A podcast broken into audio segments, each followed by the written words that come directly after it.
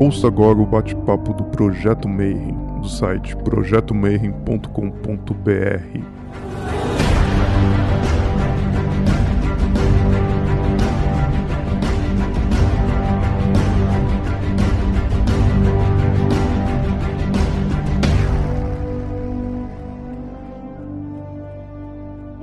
dia para quem é de bom dia, boa noite para quem é de boa noite, boa tarde para quem está assistindo isso no YouTube. Geralmente quem fala isso é o Grola, só que hoje quem está entrevistando sou eu! Então, bem-vindos vocês ao Bate-Papo Mayhem. Dessa vez, nosso convidado Rodrigo Grola, que geralmente ele é que anuncia tudo. E hoje a gente vai bater um papo sobre yeah. tarô mas não tarô específico. Nós vamos falar do HKT. Então, Grola, antes de mais nada, seja bem-vindo, cara. Valeu, Marcelo, cara. Tô feliz de estar aqui, cara. A gente já tá tentando fazer, organizar a agenda para gravar mais. Precisamos voltar a gravar o, o, podcast tradicional também. E, cara, tá salve. Estamos correndo, estamos finalizando os arquivos da quarta edição. São três tarôs, mais posters, mais. Então, assim, cara, acho que. Quando que foi? Semana passada, né? Que a gente pegou um sábado e ficou o dia inteiro trabalhando para revisar tudo e parte estrutural do negócio está praticamente toda pronta. E agora batalhando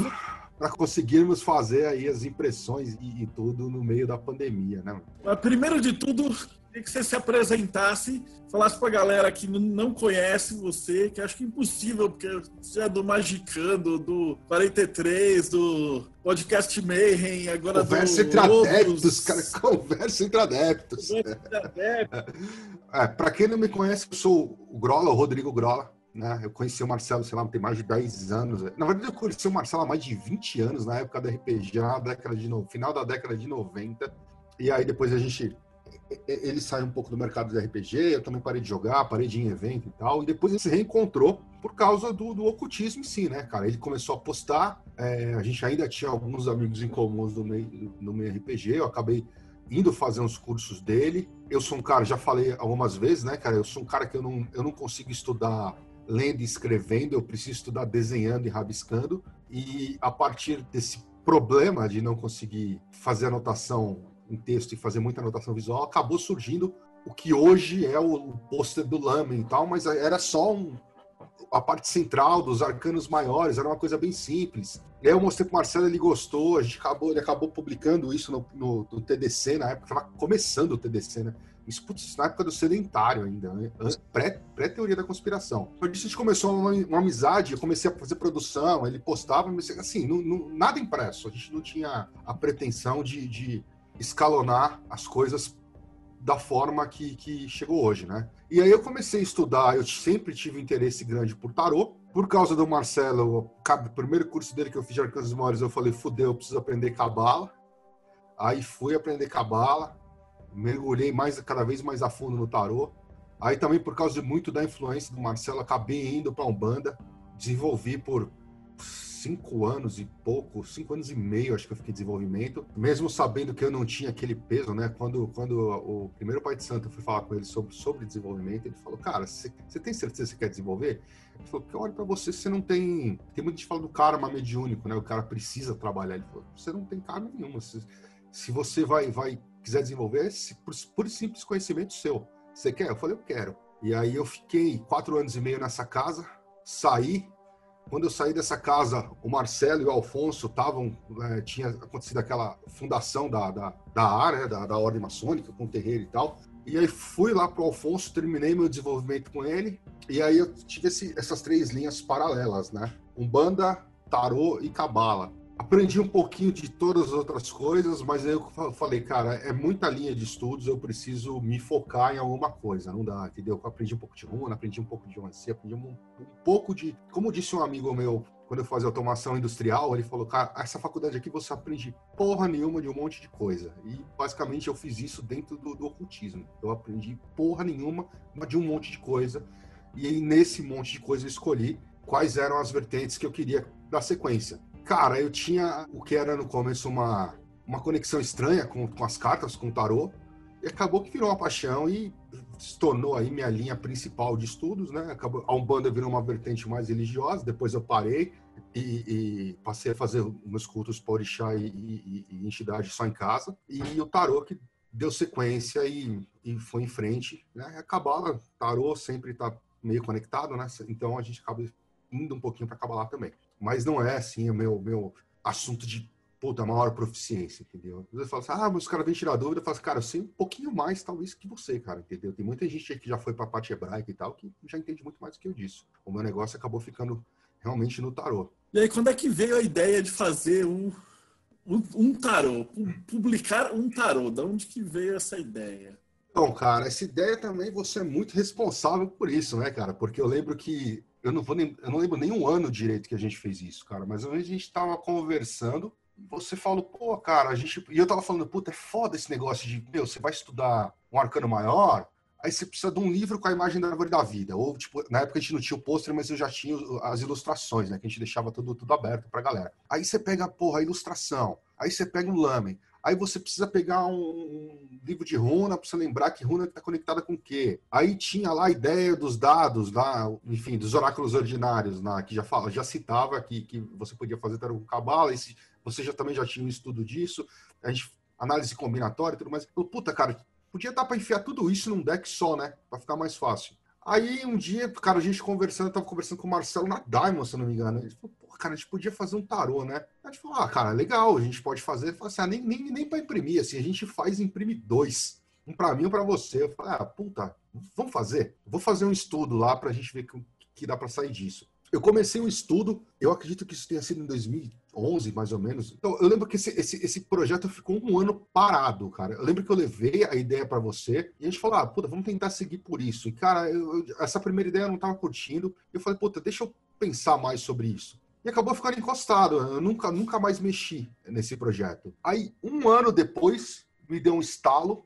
Eu lembro que eu tava num curso Cara, esse curso tava eu, você, estava dando aula, se não me engano, no curso de magia prática, tava eu, você, tava o Marco Assato, tava o Elton, acho que tava uma galera, assim, já que já andava meio junto. E aí eu parei, e acabou a força nesse curso. E aí, tipo, acabou o curso, porque, tipo, a gente tava na, ainda não era na Diamond que você dava aula, era naquela salinha, no segundo, no mezanino lá do prédio. E acabou a força, cara, a gente falou, puta, já era, né, miou e tal. E aí eu falei, pô, Marcelo, ó, tinha uma ideia assim, assim, assim, ó, se a gente fizesse isso aqui, ó, rabisquei no papel. Ele falou, pô, cara, vai ficar legal. Como é que dá disso? Cara, e aí, assim, depois de um ano parado, eu fiz esse rabisco no sábado. Na semana seguinte, os arcanos maiores estavam prontos. Assim, foi uma semana. Pau! Aí eu mostrei para você, você falou, puta, legal, vamos seguir essa linha. E dali para frente foi mais, sei lá, um mês, os arcanos menores sempre dão um pouquinho mais de dor de cabeça, né? Mas aí um mês, um mês e pouco, a gente tinha um deck. E aí eu lembro de você, você falando, cara, puta... Onde veio a ideia de fazer em PVC? Cara, eu lembro que foi o seguinte, a gente tava falando,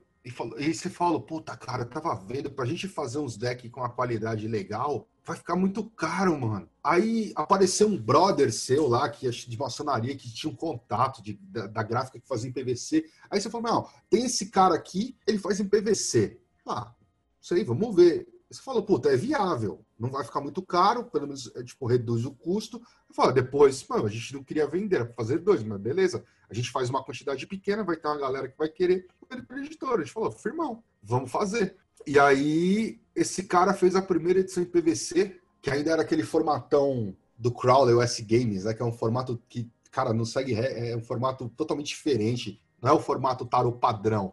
É um formato, tanto que quem tem o HKT1 e 1.5 vai ver que ele, ele é menorzinho e um pouco mais largo. E esse cara fez essa primeira tiragem pra gente. Que ainda tem gente que pede até hoje, pô, mas não tem esse deck de PVC mais. Isso aqui eu falei, velho, acabou um, acabou 1.5 e dificilmente a gente vai conseguir fazer esse de PVC de novo. É mesmo porque o preço era um absurdo. Eu lembro que é, o problema maior era imposto, porque eles faziam as cartas Sim e não tem as pessoas para separar, e não tem a pessoa para contar, então tem que ser praticamente um processo artesanal. E aí o preço ficava é, todo um absurdo. E eu lembro que a gente fez o lançamento lá no, no Aia Sofia, isso é 2012. Fez, fez, fez a consagração, cara, que eu procurei para caramba a foto dessa consagração, e eu não sei com que câmera eu tirei aquilo, eu não sei onde foi parar, eu devo ter achado uma ou duas, cara, eu não faço a menor ideia. E a gente tinha muita foto desse dia, cara. E foi uma puta galera, cara. Foi é. toda a galera que era do, do, do primeiro MEI e tal, a galera que era, que era do TDC, criou comunidade, essas primeiras comunidades assim, foi uma puta galera e tal. Foi um puta, puta dia bacana aquele. Teve aquele caldeirão pegando fogo dentro do Hagia Sofia. Foi do caralho aquilo. Acho que, se eu não me engano, a gente fez 300. Era os 300 de Esparta. Então a tiragem era exatos é. 300 e, meu, tudo, tudo embora. E eu, eu, eu, vou aproveitar hoje que a gente queria fazer naquele outro podcast que a gente ia gravar. Vamos discutir a questão das cores, que a gente nunca consegue encaixar isso e eu acho isso fascinante. Que aí é o seguinte, para quem está tá olhando agora, o Grola foi atrás de ver todas as descrições das cores certinhas, do jeito que o pessoal da Golden Dawn colocava, né? Porque você tem as cores de cada arcano. Explica para o é, pessoal como é que funcionou a. Basicamente, a Golden Dawn tem quatro escalas de cores para a árvore da vida. É a, a, escala do rei, da rainha, do imperador e da imperatriz. E vocês vão achar, Karim, vai no, no Regardier, do Golden Dawn da Regardier.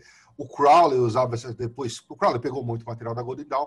Tá? O Crowley usava as mesmas escalas. Enfim, em vários materiais de, de hermetismo e ocultismo geral, vocês vão achar essas quatro escalas de cores da Golden Dawn. A princípio, a gente não, não dá para dizer se isso são cores pré-estabelecidas ou se são cores aproximadas ao que o pessoal via nas meditações em relação a cada séfira ou cada caminho. Qual é o grande problema? A gente está falando de, cara, final do século XIX, começo do século XX. Você não tinha reprodução de cores em livros impressos como a gente tem hoje. E mesmo que tivesse cor em impresso, ela com o tempo vai perdendo as características próprias. Então, o que você tem nessas quatro escalas são nomes. Então, você tem lá índigo, é, brown, brown não sei o quê, hellish blue, umas coisas malucas, assim. Para quem, talvez não sei quem é da área de design aí, ou da área de arte e tal, sabe que, cara, pra gente, você falar em cor por nome, não quer dizer muita coisa. Aqui é uma briga, tipo assim, fala, ah, mas isso aqui é azul. Eu olho, não, isso não é azul, isso é ciano. Não, mas é azul. Não, azul, azul. Isso é ciano. Então tem, às vezes eu discuto com a, com a minha esposa, não, mas isso aqui é um, um azul assim, não, não, preta, isso aqui não é azul, isso aqui é ciano. Azul é outra coisa. Então, é, definição de cor por nome é uma coisa complicada.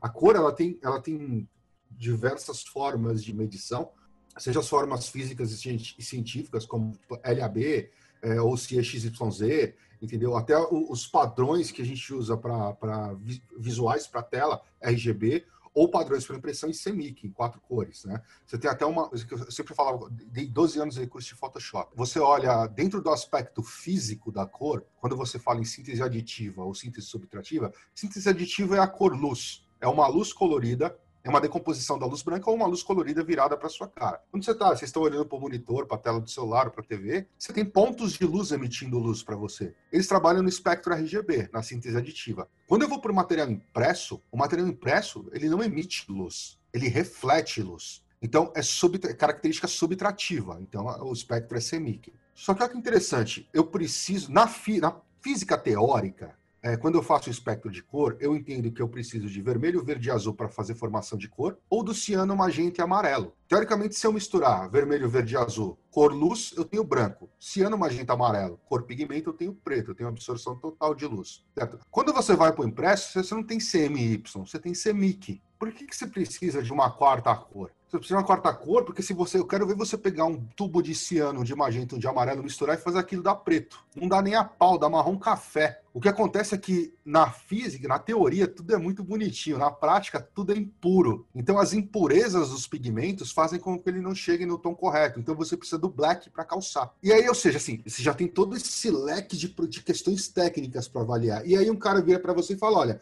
a cor que eu tenho aqui é púrpura. O que é púrpura? Sei, eu tenho pilhas de nuances de, de púrpura. Aí você pega escalas em inglês que tem nomes mais complicados ainda, que aí você tem, por exemplo, um purple com um indigo blue, com um blue não sei o que, com um violet, que aí você fala, cara, peraí, violet, purple, blue, blá blá blá, assim, qual que é a diferença disso? E aí o que aconteceu nessa época é que, baseado nessa escala, eu tive que puxar é, o que eu podia dentro da cultura, do significado daquelas nuances dentro da cultura americana, porque Golden Dawn, né, é, Estados Unidos e Inglaterra, então dentro da cultura inglesa e americana, para entender o que, que eles entendiam por essas cores e traduzir isso em cor mesmo. Então foi feito todo um trabalho de cara, e aí chegava em comparações, cores que davam nuances ridiculamente pequenas, e você fala, puta caralho. Aí fora isso, tem que acertar os tons para dar números mais redondinhos em semic. E assim, na época eu nem fiz trabalho de, de trabalhar com escala Pantone nem nada, foi tudo todo CMYK, entendeu? Adaptação para CMYK RGB, e assim, não dá para dizer que aqu aquelas cores são exatamente as cores que eram usadas pela Golden Dawn. Depois, lembrei o autor que eu estava falando naquela, aquela hora, Lomilo Duquette. Num dos livros do Duquette, ele citou depois de onde eles tiraram as escalas, Golden Dawn tirou as escalas. Tem uma empresa de tinta óleo e aquarelas que ela é centenária lá na, gringa, que é a Windsor, Windsor e alguma coisa. E as cores que serão citadas nas escalas da Golden Dawn, elas vinham das escalas de guache dessa empresa. Guache ou tinta óleo, não vou lembrar, mas eu acho que eram guaches. E eu falei, porra, beleza, agora eu tenho uma origem, eu sei de onde, de onde essas cores, de repente eu consigo pegar as escalas, os valores exatos. Eu fui descobrir que essa escala de 1900 e qualquer coisa não existe mais. E aí também ninguém de lá, eu mandei e-mails para os caras pedindo se tinha alguma tabela de equivalência daquela escala para atual. Não existe. Então, assim, todo o trabalho foi um trabalho de, de pesquisar, realmente, de identificar o mais próximo possível dentro da cultura da cultura inglesa, cultura americana, qual é, o que, que, eles entendem por aquela cor e traduzir isso visualmente. Isso foi o que a gente levou. Eu já, eu já estava trabalhando nessas escalas antes de fazer o HKT. O HKT só foi uma, uma maneira de colocar isso na prática. Então, que é pegar aquelas escalas e jogar para um, um realmente um, um, um material tátil, físico, né? A gente fez, fez uns guias, fez tabelas e tal. Tem algumas coisas que estão disponíveis. Algumas nossa, a, a escala inteira está disponível em PDF até hoje, no, num drive que eu tenho, que eu deixo público pra galera. Inclusive, não lembro se eu botei esse drive no Mayhem. Nos outros, no antigo Mayhem tinha tudo. No novo, não sei, depois eu coloco lá. Mas foi feito todo esse trabalho de traduzir aquilo que virou texto. Os caras tinham uma ideia de cor, colocaram aquilo como, deram um nome para aquilo, um nome que hoje não é mais usado. Então, é, teve toda essa, essa coisa de que depois culminou na escala de cores que a gente trabalha no HKT, né? E teve um puta do resultado, porque você lembra que a galera começou a a meditação nas coisas. Então a galera pegava o HKT com, a, com o trabalho que você tinha feito de cores e usava para fazer as viagens e os tátios e tudo.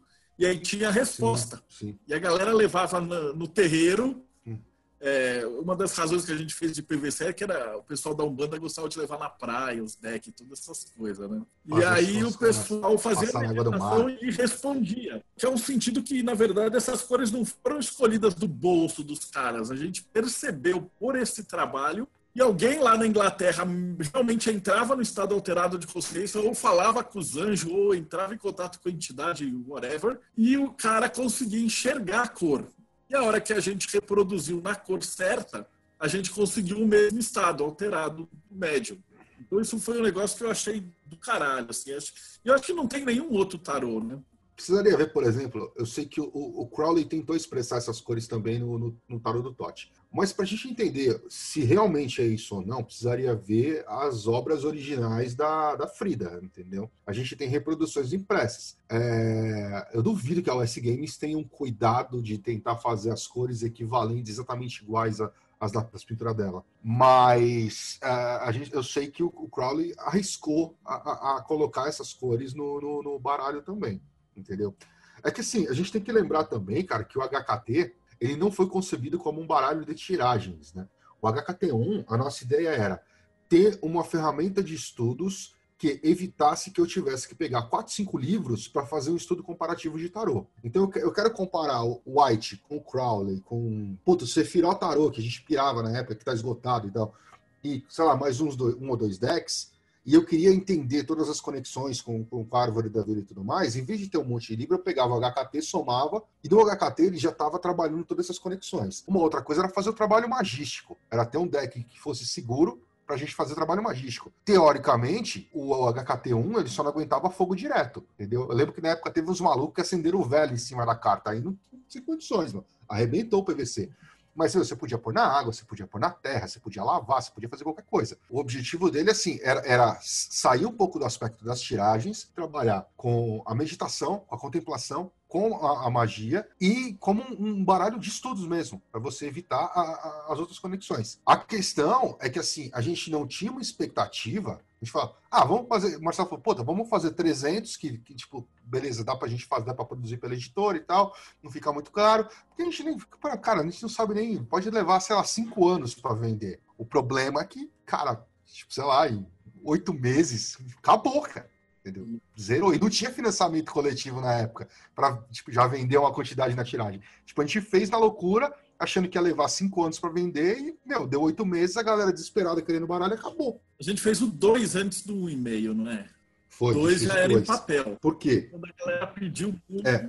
O 2, cara, o 2 teve uma outra aventura técnica, né? Porque assim, o PVC era caro e a gente queria fazer em papel. E olhando a qualidade que a gente tinha dos baralhos em papéis feitos no Brasil, eles eram muito ruins. A gente não tinha um, porra, não dava fazer um Luiz Carabel, igual, igual o Luiz Carabel, igual a, a US Games, o mesmo papel. A gente tinha, cara, os baralhos muito tosco aqui, né? E aí veio a, a, a, a briga de, de, cara, como a gente faz um tarô com essa qualidade é, no Brasil. Porque assim, a pessoa fala, ah, pô, você manda numa gráfica, imprime e acabou. Então, só que você esquece o seguinte: se fosse um pôster, se fosse um, um, bloco, uma folha gigante, ou com dobra de livro, qualquer coisa do tipo, qualquer gráfica faz. Agora, quando você vira pro cara e fala, ó, oh, eu vou te imprimir essa lâmina, aqui tem 27 cartas, você precisa bater uma faca, cortar cada uma dessas, dessas, dessas cartas e separar em, em maço de 78. Cara, o trabalho manual disso é infernal. Os caras não querem fazer,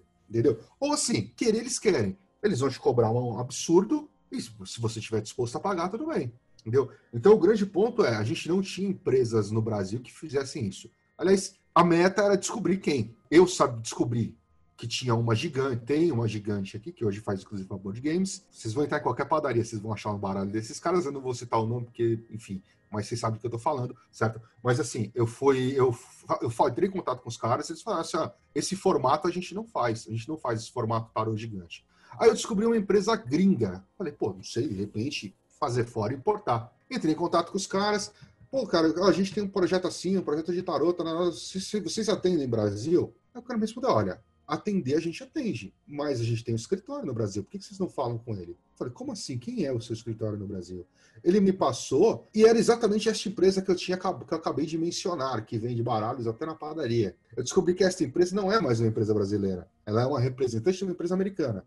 Só que enquanto os, os, os americanos foram extremamente atenciosos para lidar comigo, os brasileiros foram uma merda, entendeu? E a primeira coisa que o cara falou, eu não faço nesse formato, entendeu? Eu voltei a falar com esses caras posteriormente, enfim, e aí o setor de orçamento dos caras é ridículo e tal, atende a gente mal pra caramba, entendeu? Aí a gente parou e eu continuei na busca, procurando quem fizesse, até que a gente achou a gráfica que a gente roda hoje. Acho que a gente foi umas três, quatro vezes lá falar com, com, com o Mário, que é o dono da gráfica e tal, ele mostrou puta portfólio, mostrou, cara, ele fazia os jogos pra Devir, ele fazia umas coisas, ah, era uma grafiquinha assim, ó, cara, mas o cara, o cara vivia de fazer baralho. Ele não imprime outras coisas. O, o, o produto do cara é baralho. É o cara que roda baralho de time pro Brasil inteiro, entendeu? Então, assim, o, o negócio do cara era baralho. Existe um, um, detalhe na impressão de cartas que é a intercalação, que é como eu falei, uma coisa é você imprimir aquilo, outra coisa é você montar um deck. Ele tinha intercaladora, mas para o formato de baralho, que é aquele formato poker ou bridge, formatos menorzinhos. Para formatos maiores, a intercalação é manual, mas ele já tinha expertise disso entendeu? Ele estava acostumado a lidar com isso, mesmo fazendo intercalação manual. E aí, cara, eu e o Marcelo conversamos, cara, tá todo mundo aí querendo, vamos, vamos fazer. o cara mostrou os projetos que ele fez para Devir, mostrou um monte de carta, um monte de coisa. Pô, vamos fazer então, vamos lá, mas vamos fazer então agora, cara, aquele formato maluco S-Games não tá legal, vamos fazer no formato tarot tradicional. Basicamente, menos de um centímetro na altura e menos de um centímetro na largura de diferença. Mesmo esse pelo ridículo de, de tamanho fez eu ter que redesenhar o deck inteiro. Então, assim, uma, uma característica muito interessante é que do HKT1 para o 2, o baralho foi inteiro redesenhado, entendeu? Eu tinha um deck composto inteiro no Illustrator, no HKT1, entendeu? Que era mais simples, ele não tinha marcas d'água, não tinha nada. E ele passou do HKT2 para ter uma composição mista de Photoshop, Illustrator e finalização no design, até para a gente ter maleabilidade nas edições de texto. Cara, são vários arquivos diferentes, um para arcanos maiores, um para cada naipe, um arquivo só de arcanos de corte dos quatro naipes e mais o verso, entendeu? Mais um arquivo de finalização. Então ali, ali meio que foi o marco de eu definir a estrutura de, cara, como eu vou fazer os HKTs entendeu? Qualquer que a gente mudar, porque a ideia era parar na 2, a gente não ia não ia evoluir mais, mais o projeto, era só fazer reprints. Mas assim, aqui eu já tenho marca, assim, eu já tenho fornecedor, eu já tenho a faca, porque na época o Mário não tinha uma faca para isso, eu desenvolvi a faca de corte do HKT, que depois foi usada até por outras, o pessoal do Brasil que, que faz baralho com ele lá nem sabe disso, mas quem desenvolveu a faca para carta de tarô dele fui eu. A gente montou, modelou, e essas são as pranchas que a gente segue até hoje. Aí o HKT2 já foi mil de tiragem, né, Marcelo? Já foram, já foi mil peças. Ah, tem umas perguntas que são pertinentes. Coloca qual a relação entre os anjos e os demônios que tinha no HKT2 e depois a gente tirou. E por que, que a gente tirou? Aí tem uma outra pergunta também Na que verdade, é rapidinha de responder. É. A Liz, deixa eu só ver o nome da pessoa. Fernanda. A pergunta se é o mesmo que vai fazer os dois. Sim, é o Mário, é o mesmo que está fazendo o HKT4.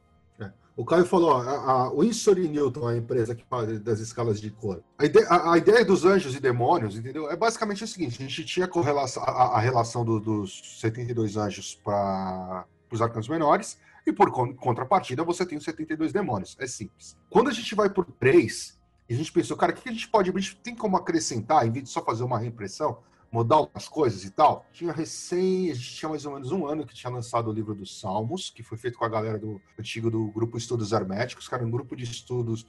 Era um grupo, a gente tinha um grupo pequeno de pessoas, tinha acho que umas 50 pessoas, que era assim, era grupo de estudos, mas também de produção. A gente focava em estudar, mas em compor, em, em fazer estudo em texto e tal. E a gente entrou nessa pira de traduzir lá o, o, o terceiro livro de Moisés, lá, entre aspas, enfim, sei lá, foda-se colocar o livro também, que eu não vou lembrar de cabeça. Mas enfim, a gente traduziu toda aquela parte do semíforo e semânfora, que era a parte do uso magístico dos salmos. Então a gente tinha feito esse projeto puta do trampo, o Alan loucão aprendeu hebraico para fazer revisão de hebraico, umas coisas malucas assim. E a gente tinha aquilo, cara. E aí eu fui olhar é, lá na obra do, do, do Kircher, e ele falava qual era o salmo de invocação dos 72 anjos. E aí eu entrei nessa pira, pô, que legal, né, mano? E aí, putz, será que dá pra colocar isso no HKT? E assim, só que os salmos eram longos, assim, eu tinha as referências, foi um parto isso de tabela, uma maluquice de tabela, de salmo, de acertar qual que era do, do da vulgata antiga pra nova, pra não sei o que, e acerta e muda salmo, e o salmo que tá aqui vai para lá. Tudo bem que parte disso já tinha acontecido, já tinha sido resolvido no livro dos Salmos, mas a gente teve que tabular tudo isso. E eu falei, porra, cara, ia ser legal colocar essas invocações dos anjos no, no baralho. O problema é aonde que eu vou colocar essas invocações? Eu não tinha espaço nas cartas, eu não tinha mais o que fazer. Aí a gente conversou com o Marcelo e falou assim: ah, meu, já fizemos uma edição com os demônios. Vamos tirar e vamos botar essas invocações todas. Beleza, então assim, só não tem os demônios porque as cartas não são maiores. Se a gente conseguisse fazer cartas maiores, eu colocaria tudo: os anjos, a invocação e os demônios. Mas não dá, entendeu? Na época eu queria colocar os sigilos dos 72 anjos. Não tinha, cara, não tenho carta para isso, não tenho espaço para isso. Então aí a gente optou por tirar os demônios e deixar as invocações. E aí essa foi a grande mudança significativa né, do 2 para o 3, já tem todos os dados e tal, todas as, as invocações, e quem tem os, os, o livro dos Salmos, eu segui todas as numerações exatamente como a gente já tinha feito nos Salmos, para bater certinho com o que está ali. Só que no livro tem o hebraico dos Salmos também, tem outras coisas, enfim, mas aí não, tem condições. Eu, já quase não conseguia botar o versículo, quanto mais a, o hebraico disso ainda. Quando você trabalha com carta, é igual eu trabalho com cartão de visitas. Porque é um negócio que é chatinho de fazer, todo mundo fala assim, ah, beleza, faz aí qualquer dinheiro paga um cartão de visita. Cara, cartão de visita é um negócio chato de fazer. Porque é desse tamanho. Para você trabalhar visibilidade, leitura, uma lógica, um negócio que é desse tamanho, é chato pra caramba. Então, quando você vai pro tarô, onde você está tirando a imagem, porque se você pega qualquer tarô no mundo, você tem uma imagem, uma puta imagem e um, um destaque grande pro nome, acabou. É isso, entendeu? Algum outro vai ter, sei lá, uma chave astrológica, nos arcanos menores, uma coisa ou outra, mas é isso. Quando a gente explora num deck uma quantidade de informações grandes, e para tentar deixar isso harmônico, cara, você tem que aceitar, cara, é limitado. Você chega no ponto que para você colocar uma coisa, você tem que tirar outra. E aí você tem que fazer escolhas. A gente já tinha um com os demônios. A gente falou, cara, vamos focar nos salmos. E aí a gente tirou, deixou os salmos de invocação. E aí foi o HKT3, né? Voltando, o HKT2 acho que ficou em estoque por mais um ano e pouco. É, a gente também não esperava que fosse esgotar tão rápido, a gente achou que ele ia demorar, sei lá, pelo menos uns dois, três anos, e não deu tempo. Acho que mais ou menos um ano, um ano e pouquinho, o Marcelo já veio falar comigo, cara, tem, tipo, sei lá, 20 peças aqui. Ferrou, vamos ter que pensar aí se a gente vai reimprimir ou vai fazer outro.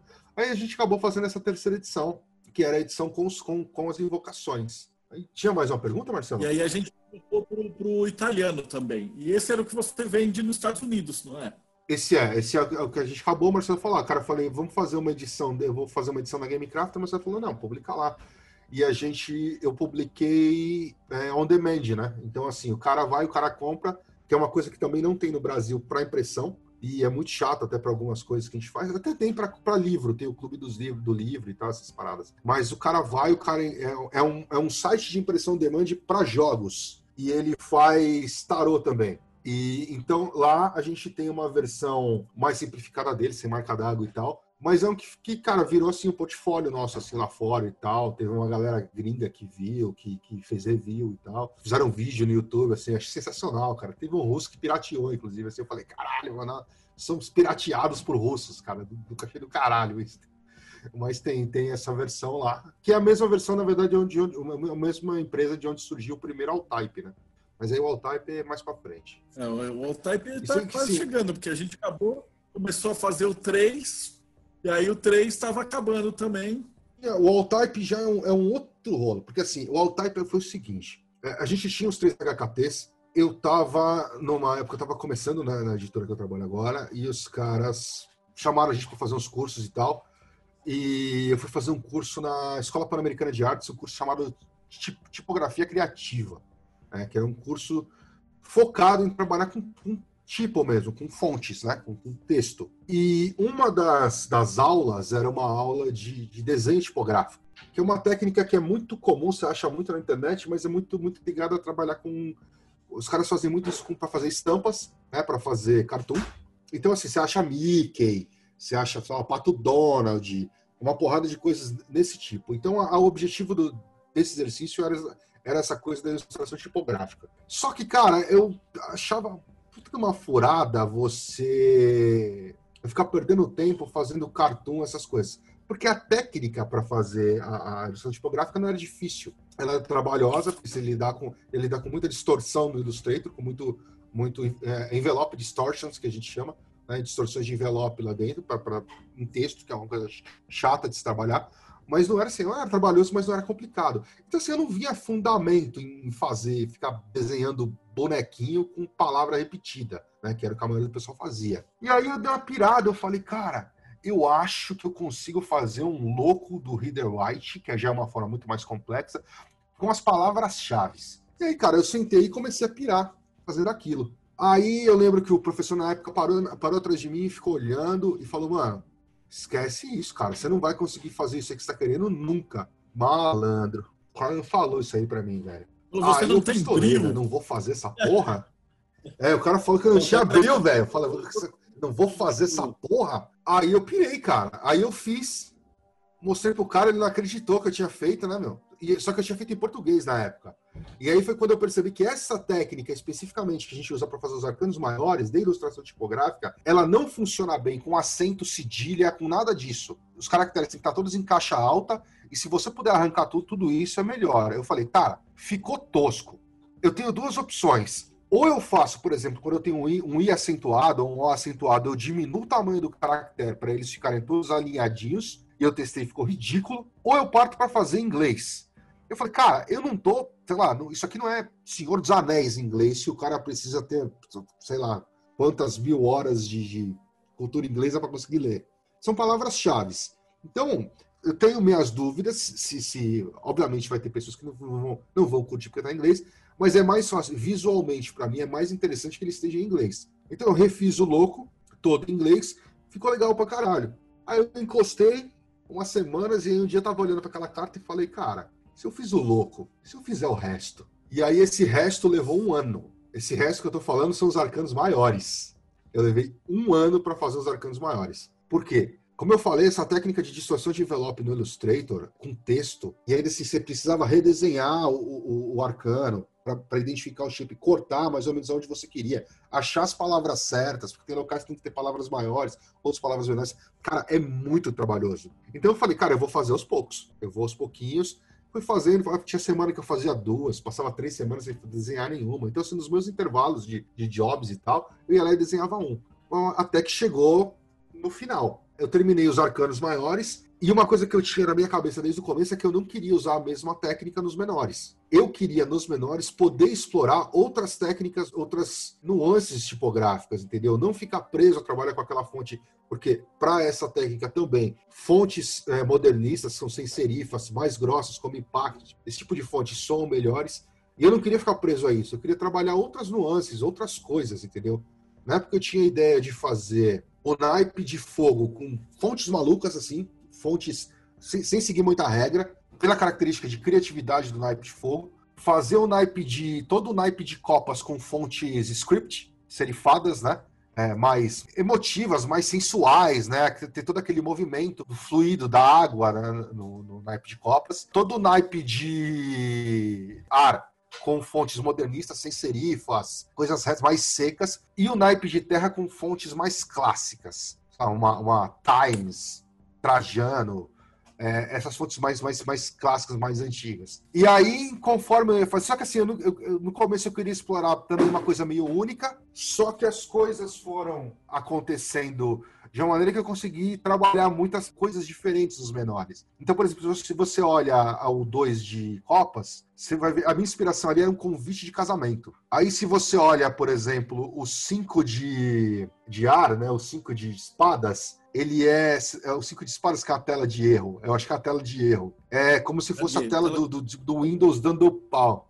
Ele fácil. Então, assim, eu comecei a explorar tipografia, mas também coisas do, do ambiente, de, do, do, meio, assim. Putz, é um convite, é uma coisa de máquina de escrever, que nem tá no 10 de, de, de terra. É, e, e, foi fluindo. Tem uma, uma do, do, de fogo que tem, parece um rótulo de maionese, entendeu? Essa exploração, por incrível que pareça, ela é, ela é mais rápida do que toda aquela técnica que eu fiz nos arcanos maiores. Nos arcanos menores, você usa as quatro escalas, né? Rei, rainha, príncipe, princesa, que são quatro naipes.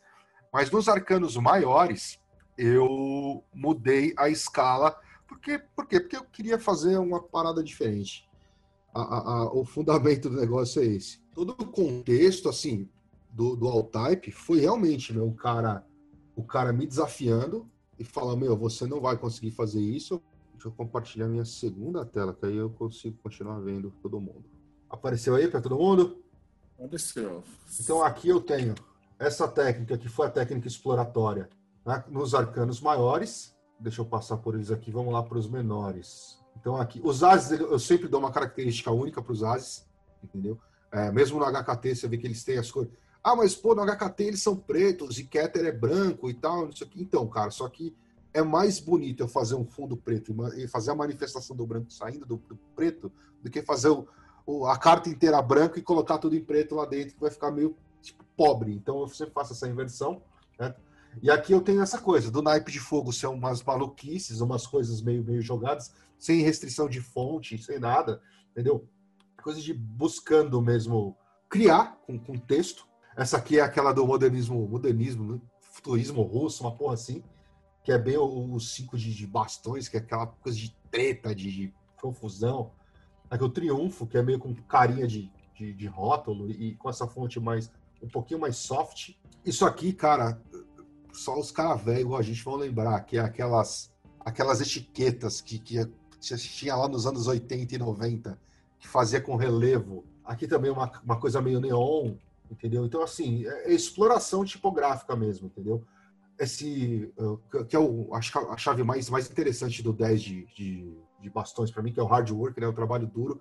Então, essa coisa meio fabril, eu costumo sempre dar uma cara única também para a corte, né? Porque a gente gosta muito de trabalhar o, o MBTI, né? Então sempre colocar lá qual é o tipo de personalidade da corte, se é expansão, introversão, e para não ficar aquelas leituras idiotas de tipo assim, ah, é uma mulher loira, tipo, porra, não, cara, não, não é uma mulher loira nunca. Então aqui a gente tem a corte, e aí a gente vai para essa coisa mais suave de copas, né? Na verdade, eu errei, o convite de casamento é o 3, né? Porque é binar, é onde você restringe. Então aqui você tem o convite de casamento no, no 3 e o 2, como é aquela coisa do flush, do, do de rock mad, de muita energia dispersada sem, sem uh, um alvo específico, a gente tem essa coisa do, do, do, das palavras meio bagunçadas ainda. E a gente segue quatro de copas, cinco de copas, que é frustração foda. Esses seis de copas eu estava inspirado por rotas de cerveja. Tem que ser bem realista nisso aqui. Então, até as cores são cores meio de cerveja. Confusão no 7, já o, o 8 aqui, é, também essa coisa mais rústica, que é a parte de, de, de desilusão, de abandono, entendeu? Aqui foi uma coisa meio, meio jogar as fontes, mas fazer esse fundo meio coisa de. como se fosse um. Ah, como é que chama? A molecada compra para costurar na jaqueta. Esqueci o nome dessa porra. Eu vendia na galeria aos montes lá. Aqui, caderninho, né? Textinho. A corte seguindo a mesma linha. A corte sempre vai seguir a mesma linha no, no, no, nos meus tarôs, né? Aí aqui a gente tem, mais uma vez, os ases também seguindo a mesma linha. E essa coisa mais seca, mais fria do naipe de espadas. Então, o dois de espadas é uma tela de código, né? Inclusive eu botei ali os, os as tagzinhas, né? Swords 2. Aí você tem essa, o, o 3, eu tinha uma pira e de, de, de pi, saca? De loucura, de 3.14, então eu enfiei os textos no meio do pi. Então se você olha ali, ó, 3, aí tem o Swords, ponto 14, 15, 9, então isso é uma sequência inteira de pi. E eu tinha essa coisa de, meu, cara, três de espadas ser um, tipo, racional, restrito e, e caralho, e puta, achei que tinha tudo a ver com pi essa porra. Aí aqui, uma coisa meio, meio de projeto, né? Aquela coisa do papel. Projeto antigo também, né? Década de 80, 90, papel quadriculado. Hoje em dia a pessoa não sabe nem o que é isso, né? Tudo AutoCAD. Mas tem essa coisa do papel. Lembrando que essas escalas de cores também respeitam se você compara com a HKT. Os arcanos menores têm a mesma escala de cores. Tá? Aí aqui, de novo, 5 de, de espadas, que é a telona de erro se eu não me engano, eu tinha, foi a primeira vez que eu tinha visto um erro no Windows 7, que tem essa, esse emoji, né? E eu falei, cara, eu vou ficar uma coisa igual, igual isso aqui. E aí fiz a telinha de erro e a texturinha de fundo também, como se fosse uma tela. Aqui é o, o seis de espadas, que é a saída segura, né? Então é, é um, uma tela de safe mode, né? De modo de segurança. O Seven of Words é eu puxei para o binário, então eu tenho ali uma escala, uma escala binária de fundo e as palavras jogadas por cima. A parte mais legal é que hoje eu não tenho a menor ideia de que binário foi esse, de onde eu, o que, que eu codifiquei para fazer esse, esse, código binário. Ver se eu pegar isso e jogar num, num transcritor de ASCII, vai sair alguma frase aí que eu não vou nem lembrar o que é. Aqui foi bem assim, cara. Eu tava muito, muito sem saber o que fazer no, no, no oito de espadas. E aí, cara, já tinha esgot, meio que esgotado, assim, cara. tinha usado tudo. O all-type e os parques menores a não linear. Tipo assim, eu fazia uma de copas, aí ia, sei lá, por nove de, de, de, de ouros e voltava para lá e para cá. Eu tava meio sem saber, e aí, cara, lembrou, lembrei dessa coisa maluca de quando eu era moleque. Eu tava sempre na casa da minha tia, ela me dava uns cata-palavra para fazer daqueles coquetel, e eu pirava nisso, e eu lembrei dessa coisa do. do, do e falei, pô, isso ia ficar legal. E aí eu fiz um, um caça-palavras com um oito de espadas o 9, que explora um pouquinho da reflexão né, do texto invertido, o texto espelhado. Essa época eu também tinha acabado de mexer naqueles pôsteres do, das laserméticas, né? Então isso aqui é um pouquinho inspirado em um daqueles pôsteres, que é, se não me engano, o que está em cima e o que está embaixo, que tem um espelhamento também. O 10 de espadas com a coisa meio jogada, meio, meio devastada, meio largada, né? Mais uma vez, os naipes. Aí aqui a gente vem para os naipes de ouros, mais uma vez as iguais e aqui no naipe de outro, como eu falei, a minha ideia inicialmente foi trabalhar com fontes mais clássicas. Essa aqui, por exemplo, é a Trajan. Essa aqui eu não vou nem lembrar o nome, mas a, a ideia aqui era aquela coisa meio, meio grega, meio aquelas fontes romanas é, de construções, para ter aquela realmente aquela ideia. Ah, por que, que o rosa está em cima do cinza? Porque as cores. Muitas na escala, aquela escala que eu mencionei lá atrás da Golden Dawn, muitas vezes você tem assim, brown, flecked, white, tipo, é um, é um, marrom com brilhinhos brancos. Aí você tem uh, cinza com rosa. Quem depois pegar o PDF das escalas de cor tem todas essas divisões, mostrando o que, que é o que na, na, nas cores. Aqui eu quis dar, assim, sabe, para quem vai lembrar de cabeça a carta do 4 de moedas do White, o cara tá agarrando as moedas assim. A gente às vezes brinca fala que é a carta do Muruga, né? O cara que é mão de vaca adora aquela carta. Então eu quis dar essa sensação de aperto. Os cinco de moedas, Aqui é uma coisa mais de é luz de 45 graus e tal, enfim. Aqui, mais uma sensação de, de amarra, né? Do, do, do, do, de equilíbrio, na verdade. Né? O seis, lembrando que o White lá no seis de moedas, o cara tá com a balança, doar e receber. Então eu quis, quis dar essa sensação fechadinha, passar essa coisa de, de, de equilíbrio no, no, no, seis de moedas. O sete, que é aquela coisa de você, puta, não era ok, você está colhendo resultado, mas não é bem aquilo que você espera, você queria mais, né? Então, essa coisa de, meu, você ter flexibilidade, de dar uma certa dificuldade de leitura. Uma coisa que eu gosto muito no trabalho de tipografia é muitas vezes ele não ser óbvio, é você cortar uma fonte no meio, entendeu? Para dar uma certa dificuldade para fazer o cérebro trabalhar para entender. Então, essa coisa de ficar misturando o texto dá uma, uma coisa para mim, cara, não é tão simples quanto você achou que ia ser. O 8, o 8 é a carta do artesão, né? Então, essa coisa também meio toda planejadinha, toda, colo coloca toda colocadinha nos seus devidos lugares, como se fosse uma caixinha. O 9 já é uma carta de ganho, né? Então eu, eu, fiz toda essa, essa coisa assim de, de você tem uma concentração e, no, e ele está expandindo no fundo, você tem mais texto ali no fundo. E aí no fundo é meio que, cara, um, abundância um testamento, assim, você está digitando as suas memórias e tal, enfim, falando da abundância que você obteve. E aí vem a corte que segue a mesma regra dos outros, né? Lembrando que todas as escalas também respeitam tá lá. Então, na verdade, o, o Alt-Type era uma coisa que foi um desafio. Eu, eu não achava. Eu, eu publiquei ele, eu achei, pô, cara, isso aqui é uma coisa que vai funcionar na gringa, mas não vai funcionar no Brasil, porque a galera não vai querer, porque tá em inglês. E aí eu botei na GameCraft, o Marcelo falava, porra, mano, vamos fazer isso no Brasil. Eu falei, pô, Marcelo, não vai virar, cara. Não vai dar, deixa isso quieto e tal. E, cara, isso aqui ficou um ano e pouco, só tinha na GameCrafter. Não tinha aqui porque eu achava que não ia rolar. Aí o Marcelo falou, cara, vamos fazer que vai dar certo. Falei, tá bom, Marcelo, tenta aí, vamos ver se vai dar certo isso. E tipo, ele botou o bagulho bombou. E eu, caralho, cara, como assim, meu? E deu puta certo, cara. A galera gosta pra caramba. E tem muita gente que, que a gente fala, puta, é, é a maior muleta que eu já fiz em relação ao tarô. Porque o HKT é um deck difícil. Não é pra quem tá começando de jogar tarô. O Altype não, cara. Você precisa saber um pouquinho de inglês, você tira. Se você não conseguir tirar carta, tirar tarô com Altype, você não vai tirar com mais nenhum. Então, é, a gente acabou, cara, fazendo e falou, porra, cara, e virou e deu certo pra caralho. E a galera curte. Muita gente manda mensagem desesperada, puta, onde eu compro e tal. Aquela época que o Marcelo tava reformulando o site da Diamond, eu recebi umas 30 mensagens de gente desesperada querendo comprar. Eu, calma, cara, a loja vai voltar, relaxa. E o Altype é um dos meus favoritos, cara, assim, não tanto para tirar para mim, eu acho eu tenho uma dificuldade. Eu gosto mais dos reader weights da vida, mas para estudar, eu coloco ele junto com o HKT e aí você deixa ele lá e aí você bate o olho e você lê uma palavrinha. Aí você fala, pum, é a é. intuição. Então eu, eu, recebi uns relatos da galera. O, o pessoal costuma tirar o all type e aí só tipo chama atenção uma, uma letrinha, uma palavrinha, uma chamadinha, né? Rafael Bueno clareou para mim, lembrou para mim. É construtivismo russo, os cinco de bastões. Eu não, já nem lembrava mais o nome. Cara, você sabe que eu vou confessar também que os caras falam, pô, qual que você usa e tal, e eu tenho.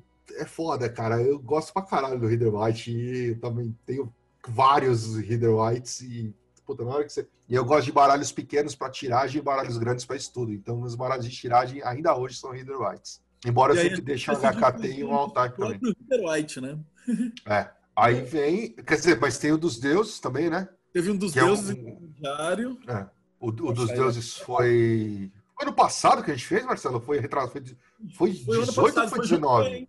Foi é, então saiu em, saiu em 19, né? É 19, começo do 19. É. Aí depois saiu o HKT3, saiu o All-Type. O Marcelo estava esgotado a enciclopédia de, de, de, mitologia. Ele falou, vou fazer uma outra edição, mas aí agora eu quero fazer uma edição colorida, não sei o quê. Puta, vamos fazer um tarô? Eu falei, ah, cara, vamos, vvamos fazer um outro projetinho. A ideia inicial era a gente fazer um HKT com a foto dos deuses no meio. Eu falei, cara, acho que tá na hora a gente mudar um pouco, sair um pouquinho do, das coisas do HKT, fazer uma coisa mais com a imagem estouradora, mais minimalista e tal, tirar, tirar o excesso de elementos. E aí a gente fez um tarô que ficou bonito pra caralho, muita gente pira também e, e, e tira a carta com ele, que é o, o tarô dos deuses, que na verdade o Marcelo me passou toda a arquitetura da, das imagens, meu trabalho nele foi mais criar a estrutura gráfica, né? E é um que ficou bem bonito, foi um tarô diferente. A gente fez é, ele com laminação brilho, todos os outros tarôs tinham sido fosco. A gente fez ele com brilho. Acho que foi o primeiro que era um livro e um tarô, né? A gente, até então. A gente tinha feito, acho que um, o HKT, não, dois financiamentos coletivos, o HKT, HKT3 foi financiamento, o Altype foi financiamento, e esse não, já era o financiamento do livro e o tarô era um adicional. E Então ele não era um tarô por si só. Ele tinha, era para contextualizar, era para tornar a enciclopédia algo prático de, de, vivência, né? De não ser só ter enciclopédia lá na, na, na, na tua estante. Você poder usar realmente aquilo para entender os mitos e os contextos que estavam ali. E ficou um projeto muito bonito, ficou um projeto muito forte de cores e tal, com, com acabamento brilhante, ficou um projeto interessante. O All-Type e o, o Ancient Gods, que são os, os únicos que tem estoque ainda até hoje, né, Marcelo? Os outros foram todos, né? O resto já foi tudo. Agora a gente está esperando o próximo, que demorou mais de um ano para ficar pronto também. É. E aí, vamos falar do, do, do 4 já, cara? 4 já. Acho que a gente é? falou tudo. Depois a galera, quem está assistindo aí a, a, o bate-papo, pode fazer a pergunta aqui no chat e a gente vai respondendo. Então vai tirando a dúvida de vocês. Então manda mas, mas, mas vai rolar aquele compartilhamento de tela para a galera ver o deck inteiro? Quer Acho mostrar? Que Ninguém viu. Pode Ninguém nunca viu o deck inteiro, mano. A galera tá. Deixa eu achar a pasta aqui. Vamos ver aqui. Esse ah... deck Não é porque a gente que fez, mas puta que pariu, ele é o deck mais bonito é, no quesito de cores, né? A Pri ajudou a fazer no manual, vocês vão ver no, no livro de tarô, a gente teve a pachorra de fazer todas as combinações de dois a dois. Então você vai ter todas as combinações. Pô, se eu tirei um 5 de ouros com uma justiça, o que que é? Aí tem lá o parzinho, e aí a gente a Pri fez lá um parágrafo explicando. É que você consegue enxergar a correlação de cores entre os maiores e os menores, né? Então dá uma explicação aí do porquê que tem aí essa tela em volta, a, uhum. as cores, como é que você fez esse projeto? Ah, vamos lá. Então, assim, primeiro, assim, é, esse, esse é um deck que foi ilustrado. Assim, só para vocês entenderem, a gente sempre teve a ideia de trabalhar com o Heather White Smith, né? Muita gente conhece por Heather White, hoje normalmente é referido como White Smith ou Heather White Smith, que o pessoal colocou o Heather, que é o editor, e esqueceu a Pamela, que é quem ilustrou. Só que sempre teve uma briga fodida com a questão dos direitos, dos direitos autorais da Pamela, entendeu? Que, cara, pela lei de não sei onde ele é domínio público, pela lei de não sei qual país não é, pela lei. Então é uma confusão dos infernos isso. A gente falou, cara, vamos fazer. É por isso que tem tanto clone do Reader White. Porque a galera, cara, adora a simbologia dele, mas simplesmente não pode usar. Então, muita editora faz só Reader White. Você vai achar Reader White de boneco de palito, que eu tenho aqui, inclusive é legal pra caralho esse tarô. É, que acho que nunca foi impresso, mas é sensacional o tarô. Depois eu mostro pra vocês.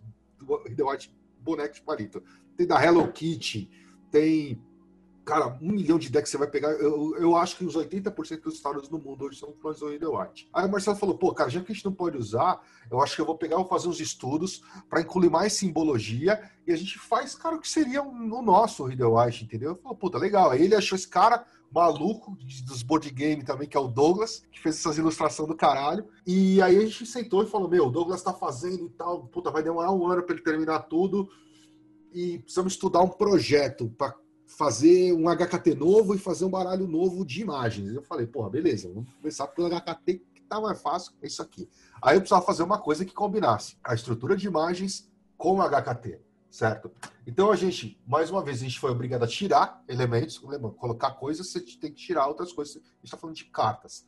Aqui, enquanto no HKT o forte é tudo aquilo que está em volta de informações, neste cara o que é importante é a imagem, a ilustração. Então, assim, a gente meio que volta às origens. Quando a gente criou o HKT, a gente falou, vamos tirar a imagem para colocar as informações. Então a gente incluiu uma, uma sequência de informações. Quando eu fui para o Altype, eu falei, eu vou tirar as informações para trabalhar com uma coisa que não tinha trabalhado ainda, que é só palavras-chave.